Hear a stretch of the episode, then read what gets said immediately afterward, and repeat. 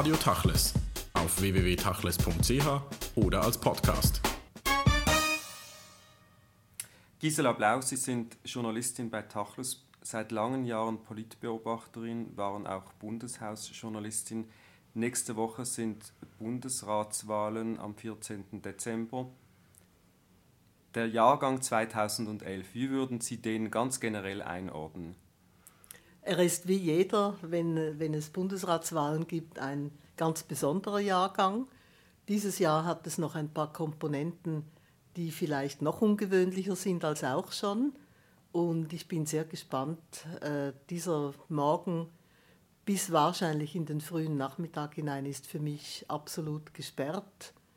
Äh, da sitze ich vor dem Fernseher. Nicht mehr live dabei, aber vor dem Fernseher ist viel spannender. Wenn man das Ganze so beobachtet, was jetzt abläuft in den letzten Tagen vor den Wahlen, aber auch in den letzten Monaten, irgendwo ist das ja auch sehr grotesk äh, geworden.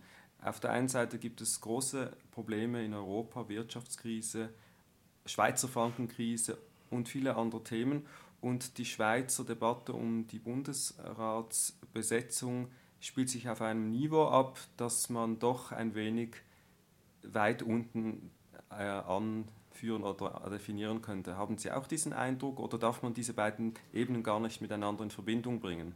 Aber selbstverständlich, ich würde sogar das Wort provinziell noch nehmen, weil wir haben ja ähm, rund um die Bundesratswahl die Wintersession. Die Bundesratswahl, wenn es eine gibt, findet immer am Mittwoch der mittleren Sessionswoche statt. Und man könnte wirklich meinen, in der Schweiz passiert nichts, in der Welt passiert nichts, die Wirtschaft läuft wie geschmiert und äh, die äh, Parlamentarierinnen und Parlamentarier betreiben eine absolute Nabelschau.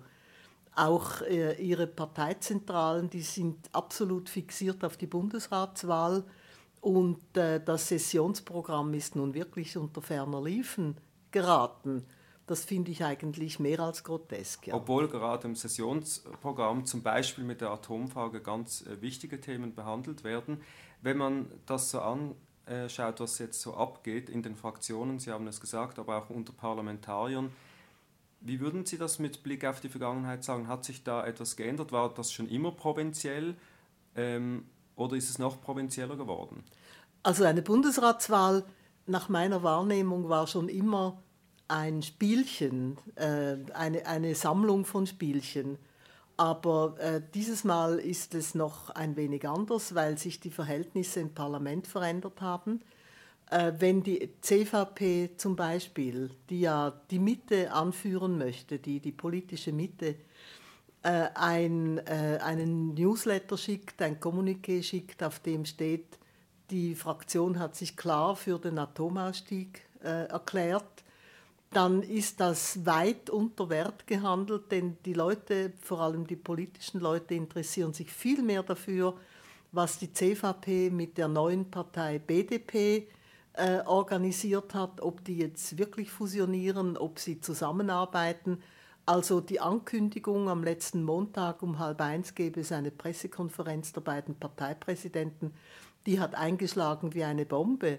Und dann hat weder die Abzockerinitiative, noch der Atomausstieg, noch der Schweizer Franken, noch sonst irgendetwas interessiert. Es hat nur interessiert, wird ein weicheres Bett geschaffen, ein, ein breiterer Teppich ausgelegt für die Finanzministerin Evelyn Widmer-Schlumpf. Was machen diese beiden Parteien? Das finde ich nun wirklich aus der Balance geraten. Das ist äh, nicht mehr im Gleichgewicht. Bevor wir vielleicht über die einzelnen Strategien der Parteien sprechen, wenn wir es ganz generell aus der Sicht ähm, der demokratischen Strukturen anschauen, ist das, was bei Bundesratswahlen passiert, die Vollstreckung des, Willen, des Willens von Bürgerinnen und Bürgern oder passiert das eigentlich abseits dessen, was eigentlich gewählt wurde und von den Bevölkerungen bestimmt wurde? Also, um es gleich vorwegzunehmen, bisher bin ich ganz strikt gegen eine Volkswahl des Bundesrates weil sonst hätten wir je nachdem, was gerade rund um diese Wahl herum passiert, vielleicht fünf Mitglieder der gleichen Partei in der Regierung. Das würde ich für falsch halten, weil äh, das muss doch austariert werden. Es sei denn, man würde in der Schweiz das System ändern. Ich denke, dass die Formel, dass wir sieben gleichberechtigte Bundesräte haben, die ein Kollegialsystem bilden, mit einem jährlich wechselnden äh, Primus inter pares, Bundespräsident, Bundespräsidentin, das ist wahrscheinlich ziemlich überholt. Und diese Reformen sind überfällig, aber die will gar niemand angehen. Äh, die Zahl sieben ist auch überholt, weil die einzelnen Ministerien viel zu groß geworden sind für eine Person. Äh, wenn andere Länder ähm, an die Umweltminister, äh, Sozialminister, Gesundheitsminister etc. Konferenz je einen Minister schicken, da geht von uns immer der gleiche oder die gleiche. Das ist einfach nicht mehr machbar. Die Probleme sind viel komplexer geworden seit der Gründung des Bundesstaates, als sieben Herren in Frack und Zylinder äh, gravitätischen Schrittes äh, äh, zum Kaffee gingen oder zum Mittagessen, weil sie eigentlich nicht so wahnsinnig viel zu tun hatten. Aber heute ist das nicht mehr machbar. Gut, jetzt könnte man an und für sich dem entgegenhalten. Äh, rund um die Schweiz äh, zerfällt die Wirtschaft, die Welt. Die Schweiz hat sich mit dieser provinziellen Art von Politik und diesen äh, kindischen Spielereien eigentlich gut über Wasser gehalten. Es geht uns gut. Das heißt, die Politik und wer in den Ministerien, Ministerien sitzt und wie auch immer der Bundesrat zusammengesetzt ist, ist eigentlich gar nicht matchentscheidend, sondern andere Kräfte wirken da. Ähm, man sagt ja allgemein ganz böse, dass äh, wenn man Automechaniker oder Verkäuferin werden will, muss man drei Jahre die Lehre besuchen und jeder Idiot kann Bundesrat werden. Ähm, das ist sehr böse und zugespitzt gesagt, aber es trifft eigentlich schon den Kern und es gab schon Experten, die gesagt haben, das äh, äh, vereinende Kennzeichen eines Schweizer Politikers sei die Mittelmäßigkeit. Denn nur so kann man die Kompromisskonkordanz, wie wir sie haben, bestehen. Aber ähm, äh, es stimmt schon, es, es ist äh, eigentlich ziemlich ähm, unerheblich, wer an der Spitze eines Departements sitzt. Wichtig sind die Chefbeamten, das, sind, das heißt die, die die Geschäfte vorbereiten und wer dann schlussendlich äh, die Unterschrift gibt, das ist fast, fast unerheblich. Es gibt natürlich immer wieder politische Persönlichkeiten, die absolut fähig sind, Weichen zu stellen, ähm, Visionen zu haben, Trends zu setzen, aber im Allgemeinen hasten die hinter ihrer Agenda her, äh, haben keine Zeit mehr, äh, strategisch zu denken und das, das, das gibt mir schon ziemlich zu denken. Das heißt aber auch im Guten wie im Schlechten, dass das ganze System darauf hinausläuft, dass die Exekutiven äh, eigentlich eine relative Macht ausüben können und letztlich die Exekutive in der Schweiz gar nicht so entscheidende Rollen spielen? Ich denke, es kommt wie überall im Leben auf die Persönlichkeiten an, die die, die Exekutiven ausmachen. Äh, das Schweizer System ist überaus erfolgreich und zwar deswegen, weil es austariert ist. Das kann man rund um uns herum und in der Welt fast nicht verstehen. Die meisten Länder haben ein Zwei-Parteien-System. Wenn die eine Partei gewinnt, dann leeren sich in Windeseile sämtliche Ministerien, alle Verwaltungsgebäude und es zieht eine ganz neue äh, Truppe von, von Leuten ein mit dem neuen Machthaber. Äh, das ist für uns völlig unvorstellbar. Ich kann mir nicht vorstellen, dass die Schweiz so funktionieren könnte, weil das ist dann auch ein, ein Gleichgewicht der Kräfte.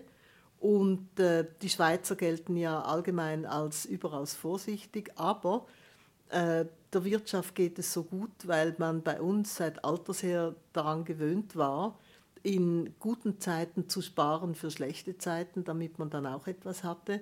Das System der Patrons äh, gibt es eigentlich fast nicht mehr, aber äh, trotzdem sind die, die Gegensätze zwischen Arbeitnehmern und Arbeitgebern nicht so wahnsinnig krass wie an anderen Orten. Wir haben etwas schon längere Zeit, dass äh, Angela Merkel und ihre Kollegen jetzt plötzlich als ähm, äh, Heureka anschauen, nämlich die Schuldenbremse. Äh, das ist ein, ein sehr gutes System, das uns sehr geholfen hat. Die EU denkt jetzt erst darüber nach. Wir leben in einer Umver um Umverteilungsdemokratie, das heißt, zähneknirschend müssen die reichen Kantone Geld abgeben für die armen Kantone. Die ärmeren, ganz arme Kantone gibt es eigentlich ja nicht. Äh, in, in der EU sehen wir, dass das nicht funktioniert. Da wird äh, der einzelne Steuerzahler ziemlich zum Bluten gebracht. Würde die Umverteilungstheorie dort auch existieren, dann müsste man sich keine größeren Sorgen machen um Griechenland, Irland, äh, in zweiter Linie Italien, Spanien, Portugal etc. Man könnte einfach sagen, ja, jetzt beginnt die Umverteilung zu funktionieren. Die reichen Länder müssen etwas für die Armen tun. Und man könnte die, die Kräfte, die man jetzt verschleißt, indem man Rettungsschirme aufzuspannen versucht, darauf verwenden, dass man diese Leute an die Kandare nimmt und sagt, ihr müsst die Korruption bekämpfen, ihr müsst äh, schauen, dass die reichen Leute Steuern bezahlen, dass keine schwarzen Bankkonten existieren etc. Äh, ich denke, das Schweizer System ist grundsätzlich gut. Das Schweizer System ist grundsätzlich gut. Sie haben das jetzt gut zusammengefasst, in welchem Kontext auch diese Bundesratswahlen stattfinden. Eigentlich effektiv ist der bestimmende Kontext aber das Jahr 2007, die Abwahl von Bundesrat Blocher, vor allem äh, bedingt durch eine, einen Pakt von CVP und SP. Die haben ja die, die Rechnung ohne den Wert gemacht, die haben gedacht, äh, sie seien Bundesrat Blocher dann los. Effektiv sind sie nicht losgeworden, das ist das bestimmende Thema. Äh, alle sprechen von Wittmer Schlumpf, aber es geht letztlich um die Stellung der SVP in der Regierung, es geht letztlich um den Einfluss von äh, heute Nationalrat Blocher. War diese Abwahl, war dieser, dieser Coup damals, 2007, jetzt im Rückblick, war das sinnvoll, war das gescheit? Ähm, wie auch immer, ich wehre mich dagegen, äh, das Jahr 2007 und die Abwahl von Blocher als eine Zäsur zu betrachten im System. Denn man darf nicht vergessen, es wurde bereits eine junge Frau abgewählt, nämlich Bundesrätin Metzler. Die wurde zur Schlachtbank geführt sozusagen. Sie wurde ohne Bedenken geopfert. Und das war ganz sicher ein Fehler. Und man darf einfach nicht vergessen, dass damit die Abwahl in der Neuzeit äh, wieder Einzug gehalten hat in die Bundespolitik. Aber natürlich hat die Abwahl von Blocher eine ganz andere Qualität. Es war ein Trugschluss zu denken, dass wenn man ihn äh, aus dem Bundesrat wirft, dass man ihn los wird. Da hat man die Psychologie von Blocher, die, die, die, die Struktur seines Wesens und Denkens völlig missverstanden und unterschätzt. Denn alles, was er seither tut, wirkt wie ein persönlicher Rachefeldzug. Und äh, wenn es nach ihm ginge, dann würde er sich natürlich jetzt liebend gerne selber aufs Ticket setzen lassen. Und warten wir es mal ab. Ähm, es kann noch viel passieren, weil vor einer Bundesratswahl zählen nicht Wochen oder Tage, sondern Stunden und Minuten. Da kann sich noch sehr vieles ändern. Äh, ich habe nicht den Eindruck, dass aus strategischen oder taktischen Gründen Blocher aufs Ticket genommen wird. Beim letzten Mal war es so, da gab es ein Ticket Blocher-Maurer.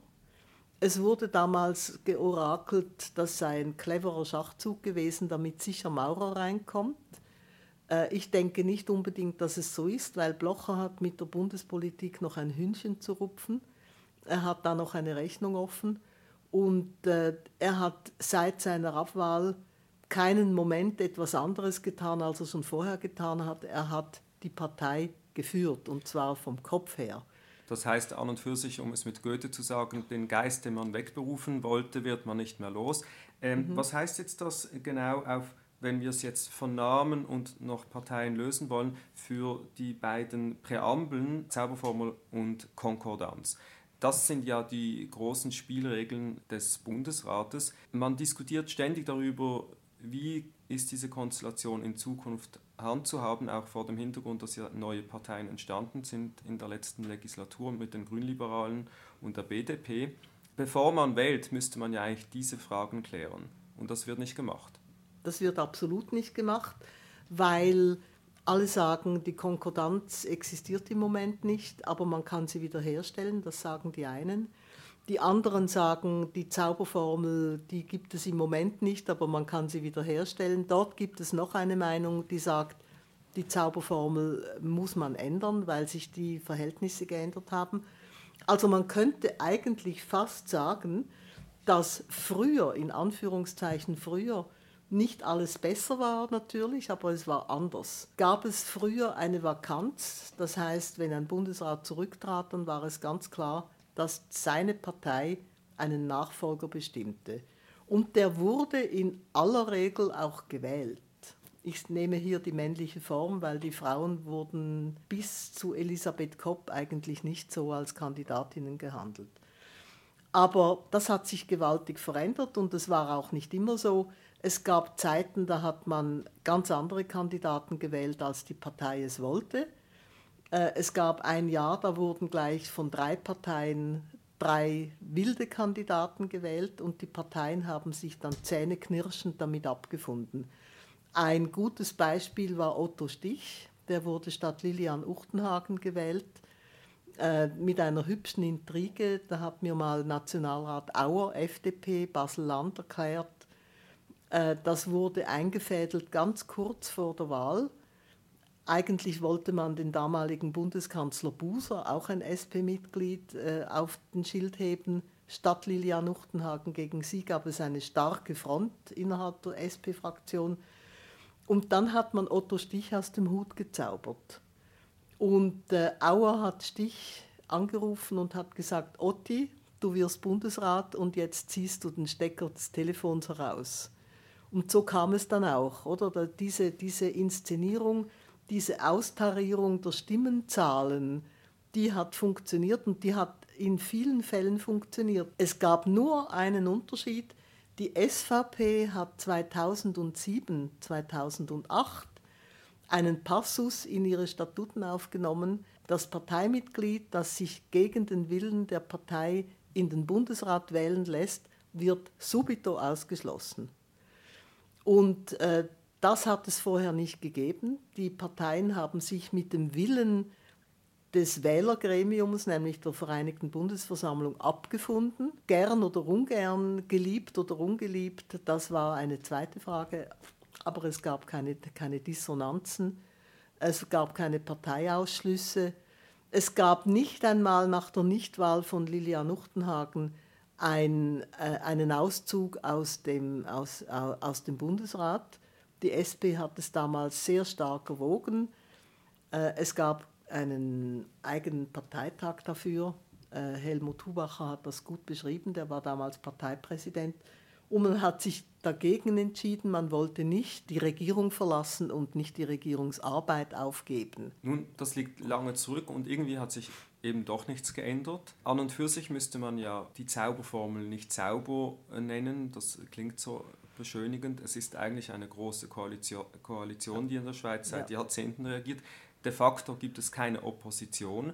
Es gibt auch nicht wie in anderen Ländern Minister oder Exekutivmitglieder, die sich sozusagen in einem Wahlkampf der Bevölkerung auch stellen müssen. Es ist ein Fraktionswahlkampf, wenn überhaupt. Das Ganze findet eigentlich auf erbärmlichem Niveau statt, auch was die Auswahl von Kandidaten, die Zeiten äh, und die äh, Bekanntgabe von Programmen darstellt. Das heißt ja in Bezug auf die Zukunft, dass, wie Sie es vorhin angesprochen haben, wir eigentlich mit den dümmsten bzw. mit den durchschnittlichsten äh, Kandidaten in der Regierung leben müssen. Wenn wir jetzt auf die nächstwöchige Bundesratswahl blicken und auf die Kandidaten, die es gibt, es sind wiederum nicht die Besten im Parlament. Es sind wiederum Durchschnittskandidaten und es geht letztlich nicht um die Kandidaten selbst, sondern um die Macht der Parteien im Bundesrat. Es hat sich schon etwas verändert und das ist die, es, es gab plötzlich ein Jahr, in dem es Sprengkandidaten gab von anderen Parteien. Äh, früher war es absolut etabliert, die Parteienstärke hat sich über Jahrzehnte nie verändert, darum hat man dann die Zauberformel geschaffen, die drei größten Parteien hatten zwei Sitze, die kleinste Partei hatte einen Sitz. Die kleinste Partei war damals die BGB, also die heutige SVP. Und das hat sich natürlich ganz strikte verändert. Eines Tages gab es dann Kandidaten der Grünen, die haben genau gewusst, sie haben überhaupt keine Chance, aber sie haben trotzdem das Mittel der Fernsehübertragung und so weiter genutzt, um ihren Anspruch mindestens verbal darzulegen.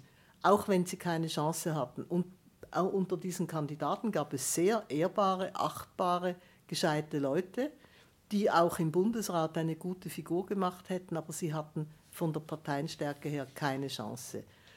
Das hat sich nochmals geändert, weil die heutige Finanzministerin, die als Mitglied der stärksten Partei gewählt wurde, jetzt ein absolutes Junior-Mitglied ist mit ungefähr 5% Parteienstärke, hat sie im Prinzip keinen Anspruch auf einen Bundesratssitz. Darum versucht man ja, sie als Kandidatin der Mitte zu etablieren, damit sie eine breitere Basis hätte. Noch etwas hat sich verändert. Seit der Abwahl von Bundesrat Blocher gibt es bei jeder Bundesratswahl Kandidaten der SVP. Gut, es gab auch schon Gegenkandidaten der CVP etc. Eben diese, diese, dieses System der Sprengkandidaten ist eines Tages eingeführt worden. Aber nun richtet sich das Augenmerk der Bevölkerung, der Zeitungsleser, der Radiohörer, Fernsehzuschauer und des ganzen Politgeschehens mehr auf die Kandidaten der SVP, die unbedingt den Sitz von Blocher zurückgewinnen wollen, als auf die eigentlichen Kandidaten, die eine Vakanz zu füllen haben. Es ist im Moment viel interessanter für viele Leute zu sehen, was für ein Ticket die SVP aufstellt. Denn die SVP hat überhaupt keinen Grund, einen äh, Kandidaten zu stellen. Ob sie einen zweiten Sitz bekommen oder nicht, das ist eine absolut zweitrangige Frage. Die erstrangige Frage ist, wer ersetzt Micheline Calmiret? Denn das ist eigentlich das, äh, das, das systembedingte äh, Vorgehen. Und die beiden Kandidaten der SP, das sind zwei hochachtbare Männer aus der Westschweiz, gut gebildet, gut ausgebildet, mehr oder weniger äh, politisch versiert. Der eine äh, war schon mal Ständeratspräsident, der andere führt seit sieben Jahren ein großes Departement in einem großen Kanton. Aber die Leute starren wie das Kaninchen auf die Schlange auf das, das Ticket der SVP.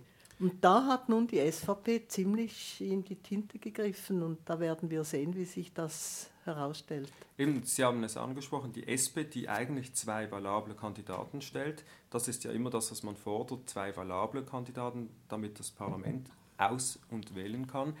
Die andere Frage ist aber jene der Zäsur. Sie haben gesagt, 2007 war keine Zäsur.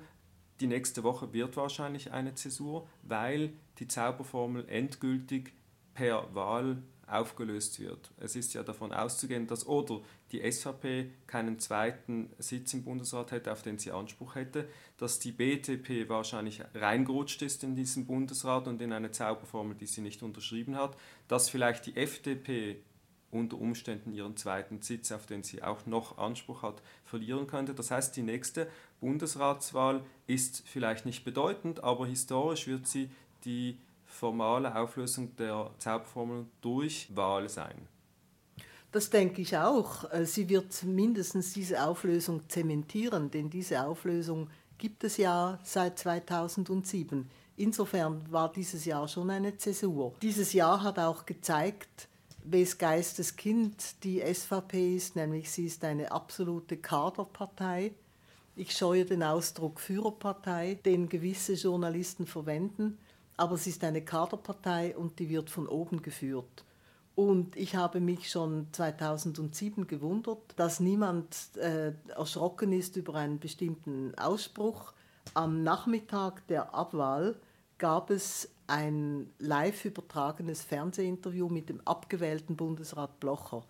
Und der Interviewer fragte ihn, also Sie haben immer die Grundsätze und Werte der SVP vertreten und er hat gesagt, nein, ganz im Gegenteil, ich habe immer dafür gesorgt, dass die SVP meine Grundsätze und meine Werte vertritt. Ich äh, kann mich erinnern, ich bin beinahe vom Stuhl gefallen und es hat das niemand aufgegriffen, weil das ist ja eine, wenn man das in der Substanz nimmt, ist das ja eine überaus erschreckende Aussage. Und so sind die Jahre seither vergangen. Denn es ist noch nie der Fall gewesen, dass ein abgewählter Bundesrat, ein zurückgetretener Bundesrat, wie auch immer ein Altbundesrat, an jeder Fraktionssitzung teilnimmt und den Tarif durchgibt, wie viele Mitglieder der Fraktion hinter vorgehaltener Hand bestätigen. Er kommt mit einem großen Rollkoffer voller Akten, setzt sich hin und beginnt zu sprechen und alle müssen salutieren und sagen, okay, oder? Äh, so etwas hat es noch nie gegeben. Es ist eigentlich in aller Öffentlichkeit passiert und, und insofern denke ich, wird diese, diese, diese neue Qualität der Schweizer Politik schon am nächsten Mittwoch, also am 14. Dezember, schon ihren Niederschlag finden, ja. Nun war das ja nicht nur in der Schweiz so, es gab diese Tendenz in den letzten Jahren, dass ältere Herren mit viel Geld sich in die Politik eingebracht haben und, sie, und versucht haben, die Politik eigentlich zu führen wie eine Unternehmung. Wie lange das noch geht, das äh, wird sich zeigen. Viele äh, dieser Leute sind ja jetzt abgetreten oder mussten abtreten. Zur nächsten Woche, zwar zum gesamten Parteienspektrum. Die einzelnen Parteien haben Strategien, die sie zum Teil offengelegt haben. Wir wissen bis jetzt nicht, was genau passieren wird. Alles wird sich entscheiden in der Nacht von Dienstag auf Mittwoch oder in den Fraktionssitzungen. Vielleicht wird das auch völlig überbewertet. Glauben Sie, dass letztlich diese Wahlen bis auf die äh, vorgegebenen Abläufe des Wahlprozederes im Resultat willkürlich sind oder ist da wirklich eine Strategie, die man von A bis Z umsetzen kann? Es wird sicher Strategien geben, aber ob sie aufgehen, das ist dann eine zweite Frage. Äh, die sogenannte Nacht der langen Messer, die Nacht vor der Bundesratswahl, hat vielleicht ein bisschen an Bedeutung verloren die Fraktionssitzungen, die immer um 7 Uhr früh stattfinden, weil um 8 Uhr früh mit, dem, mit der Glocke des Vorsitzenden der Bundesversammlung die Wahl beginnt, das Wahlprozedere beginnt, die können noch ein bisschen Weichen stellen.